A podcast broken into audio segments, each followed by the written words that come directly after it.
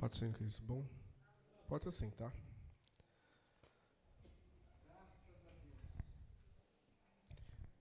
Gostaria que os irmãos abrissem a Bíblia em Mateus.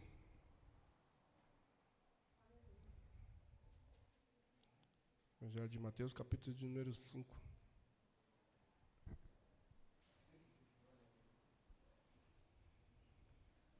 Nós vamos abordar hoje aí o Sermão da Montanha, ou a primeira das bem-aventuranças, onde nós vamos ver a, qual a importância que Deus, ao Jesus, ao iniciar esse ensino, ao se deparar com essa grande multidão de discípulos, ele começa a ensinar o seu povo.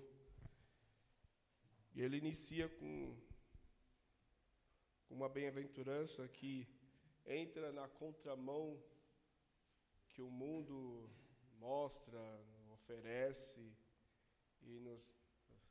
Acaba ficando sem a câmera apontada para mim. é, que o mundo ele oferece padrões que são totalmente contrários àquilo que Deus ele determina em sua palavra. E nós vamos ver um grande paradoxo do mundo, porque o mundo ele ele vai mostrar para nós, e hoje foi uma, uma grande, é, grande acontecimento que houve hoje, uma tristeza, né, onde aconteceu em Blumenau, aquele atentado, e a gente vê que, infelizmente, o mundo ele segue o seu curso, né, em, em decadência espiritual, moralidade, infelizmente, os padrões, os valores, aquilo que é santo, aquilo que é cristocêntrico está se perdendo. E mundo, desde quando é mundo, infelizmente, é assim que se encontra. Mas o Senhor nos deu um padrão, Ele nos deu diretrizes, nos deu orientações. E através do Sermão da Montanha, nós vamos ver a primeira das bem-aventuranças que o Senhor determina ali, quando Ele começa a explanar esse sermão. Ele diz assim, ó, no versículo 3: Bem-aventurados os pobres de espírito, porque deles é o reino dos céus. E é interessante a gente enxergar, porque ele começa justamente pelo pobre de espírito. Agora, se a gente tentar entender, compreender o que, que vem a ser esse pobre de espírito, que Jesus, ao ensinar a sua palavra, ele vai mostrar, a gente vai ver o pregador eclesiástico, o grande Salomão. Se você olhar no começo de Eclesiastes, ele, vai, ele já vai notar a grande insatisfação da sua vida, que de tudo que ele conseguiu, de tudo que ele ganhou, de tudo que ele, ele sobrejou sobre ele, ele vai entender, ele vai enxergar que tudo aquilo ali foi vaidade, foi bolha de sabão, foi algo passageiro. E nós vamos ver que ele, no decorrer do texto de Eclesiastes, nós vamos enxergar ele que procurou alegria, procurou satisfação no vinho, procurou satisfação em edificar casas, procurou satisfação em amontoar ouros e prata, em mulheres, ele procurou até mesmo na própria sabedoria. Mas ele vai ver que no passado da sua vida, tudo aquilo ali se tornou vaidade. Porque ele vai dizer lá no versículo 2, 10 a 11, ele diz assim, ó: Tudo quanto desejava os meus olhos não lhe neguei, nem privei o coração de alegria alguma, pois eu me alegrava com todas as minhas fadigas, e isso era a recompensa, era a recompensa de todas elas. Considerei todas as obras que fizeram as minhas mãos, como também o trabalho que eu, com fadigas, havia feito. E eis que tudo era vaidade, é correr atrás do vento, e nenhum proveito havia debaixo do sol. Então, na sequência, você vai ver que ele corre atrás da sabedoria, e ele vê que tanto o sábio quanto o tolo, ele vai para o mesmo caminho, vai para o mesmo lugar. Então ele enxerga e compreende que ele poderia ter feito algo mais valioso que apenas consumar a sua vida aqui nessa terra. E nós vamos ver Jesus, na sua passagem aqui na terra, todas as vezes que ele ia falar sobre reino de Deus, ele nos, é, nos chamava os olhos, nos chamava a consciência de uma vida que estava para além desta terra. E nós vamos ver sempre Jesus nos, nos lembrando da Sua palavra, nos trazendo à memória que a nossa terra, a nossa pátria não é aqui. E que nós estamos como peregrinos de passagem, de caminhada para algo que é celestial, para algo que é eterno.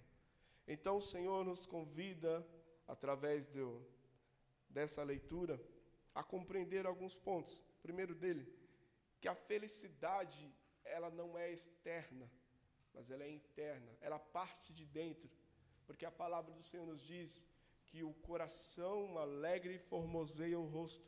Então, alguém que tem satisfação interna, ele vai externar a sua alegria. Então, nós vemos o padrão em que o mundo nos oferece, onde você precisa encontrar uma felicidade em momentos felizes, em páginas, em cliques do Instagram, onde as pessoas vão olhar e vão enxergar o Jonas feliz. Mas nós vamos enxergar um Jesus que nos mostra extremamente ao contrário, que eu preciso fixar minha felicidade plena naquele que pode, é, independente da circunstância da minha vida, me manter feliz, me manter alegre, me manter satisfeito, porque a vida ela é passageira. Como Tiago já diz no capítulo 4, ela é um vapor d'água. Ela é muito frágil. A nossa vida ela passa muito rápido. E é no momentos como esse, como aconteceu nesse episódio de hoje, onde quatro crianças vieram a falecer por conta daquele rapaz perturbado, você vê como a vida é frágil. E a gente a qualquer momento pode perder alguém que a gente ama muito. E agora, qual é o valor que nós damos justamente para esses momentos que não tem nada que possa comprar? Não há ouro, porque há quem diga que já esteja no final da sua vida com grande riqueza, o maior prazer da vida dele é poder trocar toda a sua riqueza por os seus 20 anos novamente. Então, nós vamos ver que a nossa vida, ela precisa estar para além deste mundo paralelo. Ele está precisa estar fixado naquilo que é eterno. Então o Senhor vai sempre nas suas escrituras, vai nos impulsionar a buscar aquilo que é eterno, aquilo que a traça e a ferrugem não consome, onde o ladrão não mina nem rouba. Então, primeiro, a felicidade não é externa, ela é interna. Nós vamos ver que Salomão, em toda a sua grandeza, ele enxergou que não adiantava nada ele estrenar o seu estado, a vontade que ele tinha da felicidade. Porque a felicidade ela tem dois pontos. A felicidade ela não é apenas o estar feliz, porque eu posso estar feliz, mas não ser feliz. Porque estar feliz, ela é um estado passageiro. Eu posso estar feliz hoje, mas amanhã também não posso estar. Mas quando eu sou feliz, independente do meu estado natural, que seja hoje de tristeza, o ser feliz ele é contínuo. Ele não é determinado por um momento mas ele é uma continuidade da sua vida. Então eu posso estar passando por um momento de aflição hoje, mas estar feliz com a certeza de que Deus é aquele que conduz a nossa vida, é aquele que dirige os nossos passos. E mesmo que num momento como esse, até vi um, um pai de família, é, não sei se os irmãos chegaram a ver, que ele comentou numa reportagem, ele falando que perdoava o rapaz que fez aquele atentado, porque assim como Jesus lhe ensinou, não era dele a justiça. Muito bonito isso. Isso mostra realmente o estado de alguém que é feliz. Veja, ele perdeu seu filho, mas ele, ele lançou perdão sobre aquela vida. Naturalmente, muitas pessoas iam falar: esse cara ele está meio louco, né? Ele está meio paranoico. Ele ainda não entendeu que perdeu seu filho. Como eu vi algumas. Aí você vai nos comentários, né? Porque tem como. Os comentários é o que vai discorrendo ali. E muita gente falando que ele estava doido, que ele não tinha que fazer isso, porque isso não é natural, o homem tinha que morrer. Sim, como ser humano, nós vamos pensar dessa forma. Aquele cara merece a morte, merece. Ele merece perder, merece. Mas a justiça não está nas nossas mãos. Eu posso falar hoje, porque é, hoje eu estou com a minha família estável, segura. Mas amanhã eu não sei como é que pode suceder, porque a nossa vida ela é, ela é muito vulnerável, como eu já havia dito no começo da, da mensagem. Mas a certeza de tudo isso é que nós precisamos confiar em Deus, independente da circunstância. É, eu até entrei no, num debate com a, com a minha esposa, com a Lili em casa, porque ela falou: se eu fosse eu, não levava nunca mais minha filha para a escola. Só que, se a gente for olhar dessa forma, nós vamos nos fechar dentro de casa. Nós vamos não mais trabalhar, nós vamos não mais viver o nosso dia a dia. Porque, é claro, a mãe, ela vai sentir muito mais o pesar, né? Porque ela sente isso. Só que, veja como o mundo, é, o caminho e o curso que ele está seguindo, está fazendo cada dia mais com que nós tenhamos medo de andar, de caminhar, de viver a vida. Mas Jesus, ele, ele tem a maior alegria que este mundo não pode nos dar. A segurança que o mundo não pode nos dar, ele nos dá mediante a sua palavra. Que mesmo que eh, nós venhamos ter uma perda nesta vida, existe algo que será muito mais glorioso do que apenas aqui. Porque a lógica do reino é uma lógica inversa, né? Ela, você perde para ganhar. Então, você precisa deixar de ser para ser acrescentado alguma coisa. Então nós vamos ver que a felicidade ela não está ligada no que eu tenho, mas no que eu sou.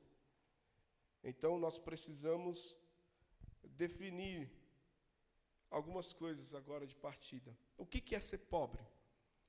Porque na bem-aventurança aqui Jesus falou assim: bem-aventurado, mais que feliz, são os pobres de espírito. O que, que vem a ser esse pobre de espírito? Jesus está dizendo que somente os pobres, os miseráveis, aqueles que não têm condição herdarão o reino de Deus, aqueles que são desafortunados, que não têm um teto para morar, aqueles que não têm condição para sustentar, que vão herdar o reino dos céus, não. Porque Jesus está abominando a riqueza, não. Jesus está apenas nos colocando uma diretriz para aquele que quer ter uma vida saudável, ter uma vida de relacionamento com o Senhor, ter uma vida de intimidade com Ele. Eu preciso compreender que eu dependo de Deus.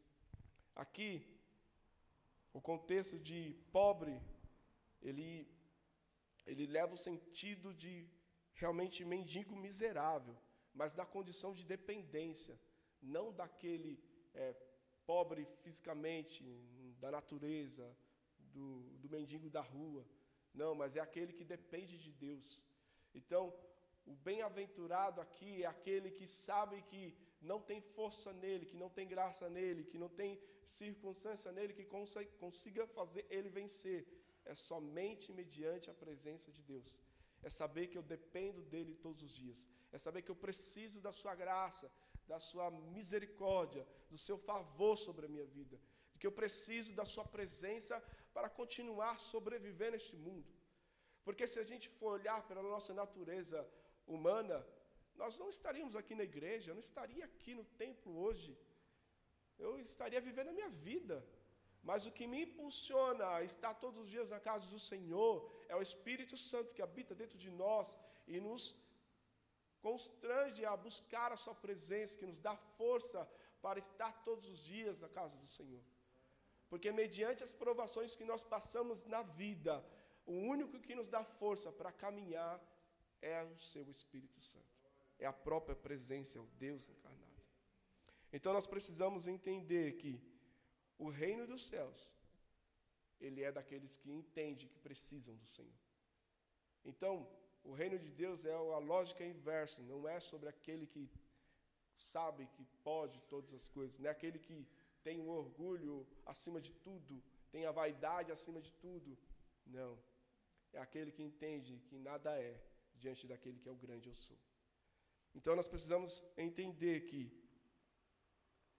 como é a exemplo da igreja de Laodiceia, que era uma igreja rica, de grandes posses, mas para Deus ele, ele condicionou aquela igreja a uma igreja miserável, uma igreja pobre, literalmente, uma igreja pobre porque ela estava achando que a sua riqueza é o que lhe fazia estar de pé de igualdade, de proximidade ao Senhor. E, ao contrário disso, a igreja de Esmina, que era uma igreja extremamente pobre, mas diante do Senhor ela é considerada uma igreja rica. Por quê? Na palavra do Senhor já em Apocalipse vai dizer que, tendo pouca força, não negaste o meu nome. Então, a grande a grande chave do evangelho daquele que é pobre de espírito é entender que, ainda tendo pouca força, ele continua confiando no Senhor. Ainda que tudo venha está dando errado, a força dele continua. Ou mesmo quando tudo dá certo, também ele continua confiando no Senhor. Porque às vezes nós sempre olhamos pelo lado negativo, porque quando eu não tenho, eu me aproximo de Deus. Mas às vezes, quando mais temos, é o momento onde mais o inimigo nos tenta nos afastar do Senhor. Porque é aí que a nossa autossuficiência começa a saltar aos olhos, onde nós começamos a achar que não precisamos mais orar, que não precisamos mais buscar a Deus, que não precisamos ter mais um particular com o Senhor. Então nós precisamos tomar cuidado, porque é no momento de, de uma vida altiva, de uma vida de, de luxo, de, de desprazer que eu não preciso ter, isso pode me afastar do reino. Então você precisa tomar cuidado, ter um equilíbrio na sua vida, em saber que você precisa do Senhor todos os dias. A essência do Evangelho é entender que nós somos dependentes da graça de Deus. Isaías 61 diz assim: ó, as boas novas da salvação, o Espírito do Senhor está sobre mim. Isso Isaías falando. Porque o Senhor me ungiu para pregar as boas novas aos quebrantados, e enviou-me a curar os quebrantados de coração e proclamar libertação aos cativos. Aqui, justamente, essa condição de enviar a palavra do Senhor aos quebrantados, justamente aqueles que necessitam da presença do Senhor. Nós temos a boa palavra, a palavra de vida, a palavra de salvação. E existem muitas pessoas que necessitam desta palavra. E nós temos a palavra de salvação para transmitir. Você tem a palavra que tem a total riqueza que o mundo precisa. Porque o mundo acha que não necessitamos, não necessita de estar na presença de Deus. Porque, infelizmente, a, a nossa natureza sempre tende a ser vaidoso, sempre tende a ser é, muito mais desprendido quando não necessitamos da presença do Senhor. Então, o Senhor quer nos ensinar que nós precisamos ser dependentes dEle. Enxergar que a humildade precisa estar predominante na minha vida. E isso não é humildade de traje, não é humildade de pobreza, é a humildade de reconhecer que não sou eu, mas é que Cristo vive em mim. Paulo diz isso, né? Não vivo mais eu, mas Cristo vive em mim. Ele se, se considerava sempre dependente da presença do Senhor, mesmo sendo alguém com grande, um grande conhecimento, uma grande uma grande sabedoria, mas ele sabia que tudo que ele tinha, que tudo que ele era, provinha de Deus. Diferente dos fariseus, que essa era uma grande briga que Jesus tinha com os fariseus, porque eles se achavam suficiente. Eles se achavam os cristãos, os cristãos do século. Eles achavam que ele estava acima de todo mundo e podia apontar o dedo e tirar a fraqueza de qualquer um. Por isso que Jesus era tão incisivo em bater neles com palavras tão duras. Porque Jesus era contra tudo isso. Era contra um espírito altivo, era contra alguém que se acha superior a qualquer um. Porque diante de Deus nós estamos nivelados de igual modo. Não existe grande ou pequeno. Todos nós somos dependentes da graça de Deus. Todos nós somos dependentes da Sua presença. A exemplo de humildade, nós vamos ver grandes homens da Bíblia que tiveram uma vida de dependência do Senhor. Se olhar para Moisés, um homem que fez grandes obras, através é, da caminhada no deserto que o Senhor lhe guiou. Mas no começo da sua caminhada ele mostrou humildade ao reconhecer que ele não sabia falar. Isso é saber que nós somos dependentes do Senhor. Isaías, quando se deparou com a glória de Deus, ele olhou para dentro de si e encontrou a sua necessidade de se aproximar de Deus, porque ele se enxergou alguém de impuros lábios. Se você olhar também para a vida de Pedro, em todos os momentos, e no momento que ele deu aquelas vaciladas, e no momento quando o Senhor se depara com ele, ele se enxerga como alguém dependente de Deus. Veja que é importante eu saber quem sou, saber em quem eu sirvo, a quem eu sirvo. Porque a vaidade pode me levar para um caminho de perdição. Porque se nós olharmos a história da, da Bíblia, se você olhar lá no princípio de tudo, a gente vai ver um que era um anjo ungido, e ele, em seu coração, ele quis ser maior que Deus. Então, o grande perigo de nós, homens, é o nosso orgulho, a nossa vaidade de achar que somos autossuficientes perante a presença do Senhor. Achar que porque eu estou bem, eu não preciso do Senhor. É aí que nós precisamos estar sempre em alerta, porque nós, quando nós achamos que estamos espiritualmente estável, é o momento onde eu mais preciso estar ligado, porque é aí que nós se descuidamos, abaixamos a guarda e o inimigo opera em nós. Porque é no momento onde nós mais achamos que estamos bem, é quando ele tenta nos destruir. Porque se você olhar, Pedro foi um grande exemplo, o homem que foi usado pelo Espírito Santo ao identificar Jesus como Filho de Deus. Mas no mesmo instante, na história à frente, você vai ver ele sendo usado por Satanás. E Jesus o repreende. Então veja que a nossa vida precisa estar em constante vigilância. Nós precisamos estar alerta, porque o nosso adversário, ele não brinca. Nosso adversário, ele constantemente ele vai querer nos derrotar. Constantemente ele vai querer lutar contra a nossa vida espiritual, para que eu e você possa perder aquilo que o Senhor nos deu como graça, como dádiva, que é a salvação dele. Então, precisamos estar atentos. Agora, como é que eu posso saber, como é que eu me identifico como alguém pobre de espírito? Será que é pelas minhas boas obras? Será que é pela minha honestidade, pelo bem que eu faço, pela caridade que eu executo para, meu, para o meu próximo? Às vezes nós achamos que é, a condição de estar perto de Deus está ligado muito mais àquilo que eu faço, àquilo que eu executo na obra do Senhor. Se eu sou bom obreiro, se eu estou todos os dias aqui na casa do Senhor, se eu sirvo bem a igreja, poxa, eu sou alguém que tem o direito de um pedacinho do céu. Mas o Senhor nos ensina que não é pelo muito fazer, não é pelo muito executar, não é pelo muito que eu faço para o Senhor.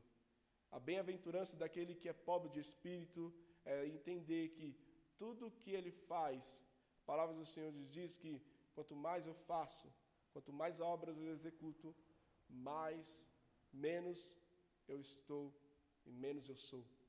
Então, quanto mais obra eu fizer, menos eu vou ser merecedor, porque a graça dele foi superior. A supremacia de Cristo foi superior.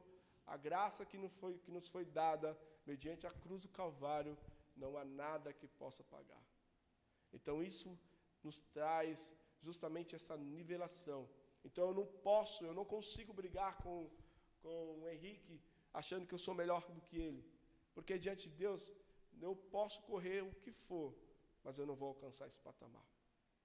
Eu posso é, traçar uma corrida aqui para que nós possamos brigar, para mostrar diante de Deus quem é o melhor, porque diante de Deus não existe isso. Só existe um que foi, foi Jesus Cristo de Nazaré. Tanto é que o jovem rico, quando chegou diante de Jesus para tentar alcançar a vida eterna, Jesus ele dá uma grande lição para ele. Só que ele não entendeu a lição que Jesus passou para ele. E ele preferiu aquilo que ele tinha como prioridade. Então, para que você possa estar incluso nesse, nesse requisito que o Senhor aqui vai ensinando, eu preciso compreender. E eu preciso saber que tudo está nas mãos de Deus. E que Deus conhece o nosso coração e sabe quem somos. Então, como igreja, nós precisamos compreender que não adianta a gente mascarar, não adianta eu fingir, não adianta eu mostrar para os irmãos, não adianta eu mostrar para o pastor que eu sou um cristão é, de primeira linha, sendo que o Senhor é aquele que esquadrinha e sonda o seu coração. A gente vai ver nos Salmos, Davi, ele dizendo justamente isso: esquadrinha o meu coração, Senhor.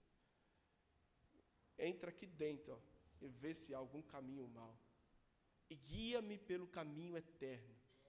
Somente Deus é aquele que esquadrinha o nosso coração. Somente Deus é aquele que sonda no mais profundo da nossa alma e sabe verdadeiramente a intenção que tem no meu coração. Se eu estou dentro da casa do Senhor verdadeiramente para servi-lo ou para ser visto. Porque é assim que o Senhor espera que nós venhamos estar, sempre com o coração disposto a servir. Porque, ao contrário daquilo que os judeus achavam que Jesus viria, achavam que ele viria para ser aquele grande rei, montado num cavalo branco, que isso só virá no futuro. Mas no, no passado eles achavam que Jesus seria esse. Mas não, ele veio simplesmente numa manjedoura. Ele entrou em Jerusalém num jumentinho. Então, ele não veio para mostrar que aqui nessa terra nós adquiríamos grandes vitórias.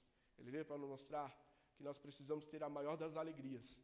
Porque Jesus ele nos ensina também que nós vamos ver a vida apenas de sofrimento aqui, de tristeza, de labuta. Não.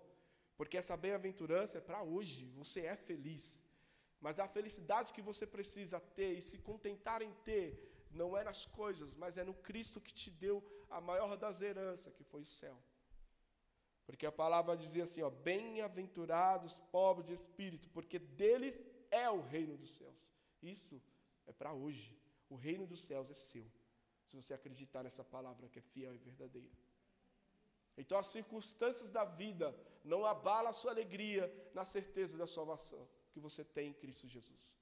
Então o inimigo ele pode tentar roubar, mas se você continuar confiante com a sua fé inabalável em Jesus, a sua morada celestial está garantida. Se a sua confiança continuar em Cristo, Ele não pode tirar aquilo que o Senhor te deu. Você já tem o reino dos céus. O pedacinho do céu você já está vivendo, porque a alegria do Senhor em estar conosco todos os dias. Se a gente olhar para a vida de Jó, nós vamos ver um homem também que, no final do Jó 42, nós vamos enxergar um Jó que entendeu os propósitos que Deus tinha para ele. Porque Jó, no diálogo que, Deus teve com Satanás, é, capítulo 1, a gente vai ver, do livro de Jó, a gente vai ver Deus falando que Jó era um homem reto, íntegro, temente a Deus e desviava-se do mal. E Jó passa por tudo que passou, toda aquela tribulação, toda aquela que os irmãos já conhecem. Mas o que me chama a atenção é o livro do livro de Jó, o capítulo 42, do 1 ao 6. A gente vai ver Jó confessando algumas coisas. Só confessa quem sente alguma coisa. Então, imagina que Jó, em toda a sua vida de piedade que ele vivia, ele poderia, ele pôde é, ter se envaidecido em achar que ele era alguém piedoso. Porque se você vai ver, Jó, ele questiona Deus sobre algumas coisas que ele não obtém resposta nenhuma e Deus faz outras infinitas perguntas. Então a gente vê Jó no livro de, no 42, ele diz assim, ó: Então respondeu Jó ao Senhor: Bem sei que tudo podes, e nenhum dos teus planos pode ser frustrados. Quem é aquele que dissestes, quem sem conhecimento encobre o conselho? Na verdade, falei do que não entendia coisas maravilhosas demais para mim, coisas que eu não conhecia. Escuta-me, pois, havias dito, e eu falarei. Eu te perguntarei e tu me ensinarás. Eu te conhecia só de ouvir, mas agora os meus olhos te veem. Por isso, me abomino e me arrependo no pó e na cinza. Você vê um Jó agora aqui compreendendo a grandeza de Deus. Um Deus que lhe fez uma uma insondável de perguntas, e ele enxergou-se tão pequeno diante de um Deus que é o Criador de todo o universo.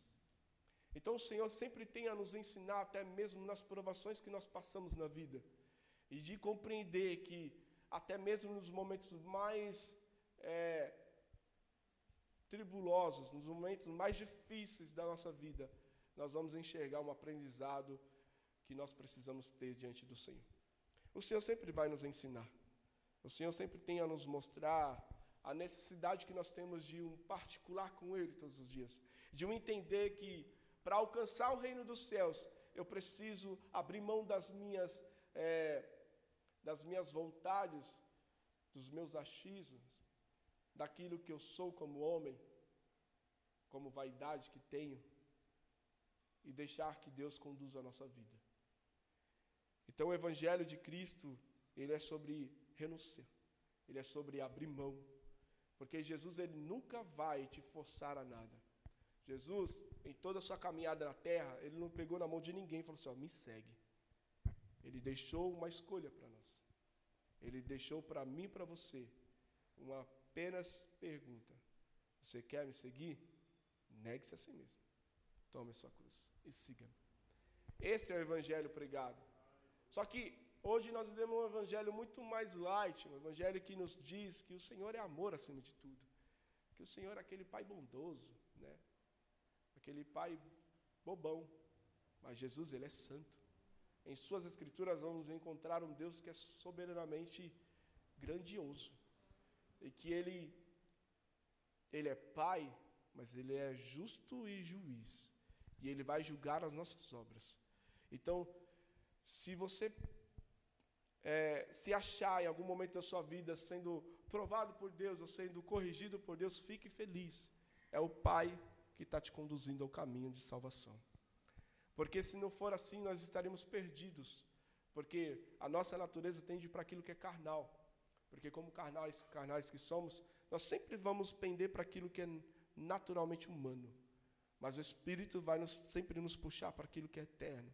Então nós precisamos alimentar cada dia mais a nossa força em Cristo, reconhecendo a nossa debilidade, reconhecendo a nossa fraqueza, assim como Isaías fez. Mas para isso eu preciso estar perto de Deus, eu preciso estar num relacionamento com Ele. Porque quanto mais distante de Deus, mais difícil se torna, querido. Quanto mais a gente é, vai esquecendo de ter um relacionamento com o Senhor, quanto mais a gente vai se esquecendo de meditar nessa palavra que nos traz direcionamento, Quanto mais a gente se esquece de, de conversar com o Pai, não é sobre apenas vir ao culto, querido. Isso aqui é a extensão da sua vida. Isso aqui é a extensão daquilo que você já faz no seu particular. Aqui é só um ajuntamento de pessoas para, em comunhão, adorar ao Senhor. Mas a vida sua é para fora daqui. O Evangelho não está sobre essas quatro paredes. O Evangelho está em você, para fora daqui. Então, Jesus nos convida a ter uma vida que não está apenas aqui, nessas quatro paredes. Iluminar no meio dessa grande luz aqui, está tranquilo, querido. Mas o Evangelho nos impulsiona a viver uma vida de santidade lá fora. O Senhor cobra de mim e de você todos os dias uma vida de santidade. E para isso, eu preciso estar atento à Sua voz. Porque a palavra do Senhor nos diz no Salmo 105: Lâmpada para os teus pés, a tua palavra e luz para o meu caminho.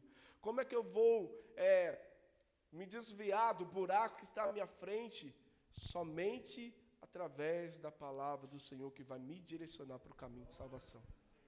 Então nós precisamos estar ligado em Cristo, precisamos estar com direcionamento naquele que pode nos trazer salvação. Então, o céu, ele é para os pobres. É para aquele que se encontra dependente de Deus é para aquele que se acha que precisa do Senhor todos os dias. É para aquele que entende que ele não tem condição de alcançar os céus.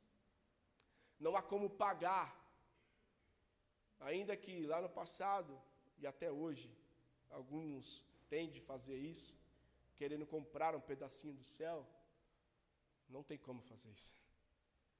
Porque não há preço no mundo que possa pagar uma entrada pelos portões celestiais. Não há dinheiro no mundo inteiro que possa comprar isso. Isso aqui só existe uma coisa: é abrir mão do controle da sua vida e deixar com que Deus controle e dirija, e dirija os seus passos. O Sermão do Monte ele é conhecido como o ensino oficial de Jesus. Pelo seu conteúdo extremamente didático, ele evoca o mais profundo pensamento de Jesus sobre o reino de Deus. Nesse discurso de Jesus, encontramos uma mensagem que muda completamente a posição das pessoas em relação ao reino de Deus. Então, no, numa época onde a riqueza sobrejava sobre aqueles que eram próximos de Deus, Deus direciona um caminho para aquele que quer alcançar o reino de Deus. Não é por mérito, não é por força, é por necessidade da minha presença, é por necessidade da, do meu espírito. Então, na atualidade, essa expressão denota singeleza de espírito, como contrário ao espírito arrogante e soberbo que o mundo apresenta, não existe nenhuma possibilidade de alguém cheio de si tomar posse do reino, sem antes se esvaziar.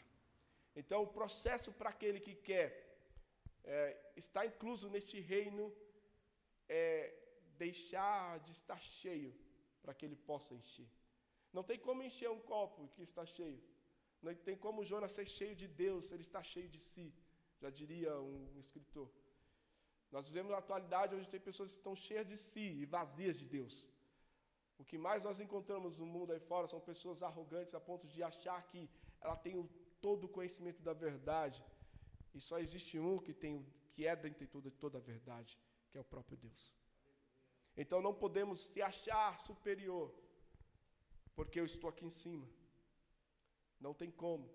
Porque no dia que eu achar que eu sou melhor do que qualquer um dos irmãos, o Senhor pode me puxar a orelha, ou eu posso cair. Porque a palavra de Deus diz assim, ó, aquele que está de pé, cuide para que não caia. Então, se você pode, fique alerta. E você precisa estar em alerta.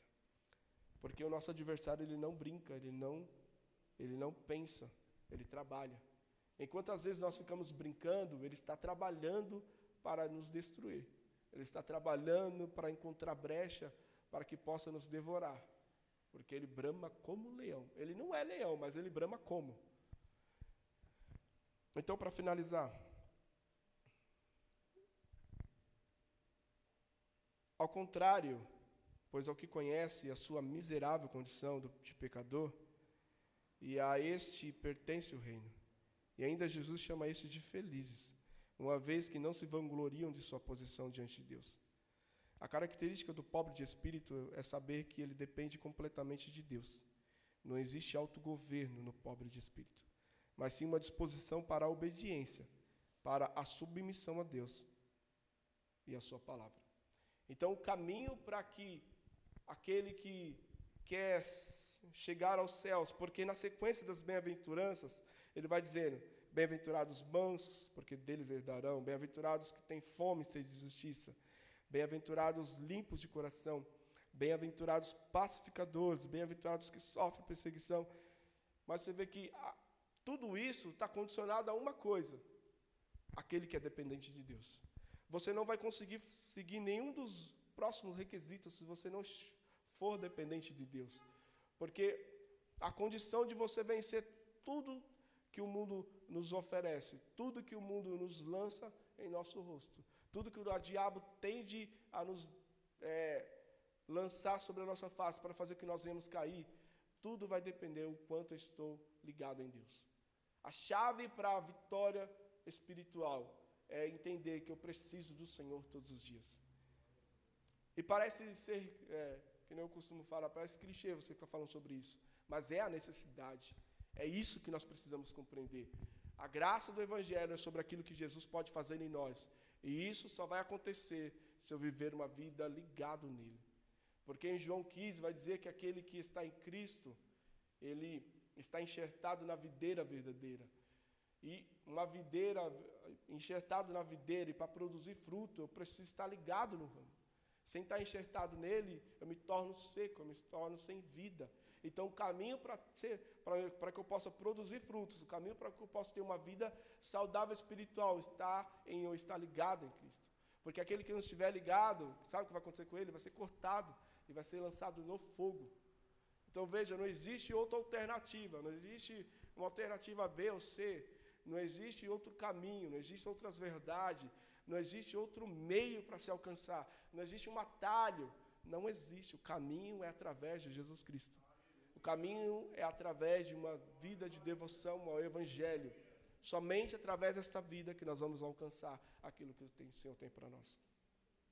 Em contrapartida daquilo que a teoria e a teologia que hoje está se pregando de um apelo emocional, de uma prosperidade emocional, Jesus nos ensina que tudo isso só vai ser vencido através de uma entrega ao seu espírito. Então, bem-aventurados pobres de espírito, porque deles é o reino dos céus. Essa é a palavra que o Senhor tem para nos ensinar, essa é palavra que o Senhor trouxe para a minha vida. E que o Senhor possa, a cada dia, nos conduzir através da Sua palavra para o caminho de salvação. Porque é isso que o Senhor quer de nós. O Senhor não quer que nós venhamos nos perder. Porque Ele nos, nos criou para isso. Ele nos criou para um relacionamento, uma vida com Ele o inferno, o lago de fogo e enxofre foi criado para Satanás e seus adeptos, não para nós. Mas aquele que não seguiu o Evangelho, aquele que não trilhar o caminho que o Senhor tem para nós, infelizmente, o que espera é perdição eterna. Então, isso é o que o Senhor espera de nós. A palavra às vezes parece que é sem, sem alternativa, mas não tem como, querido.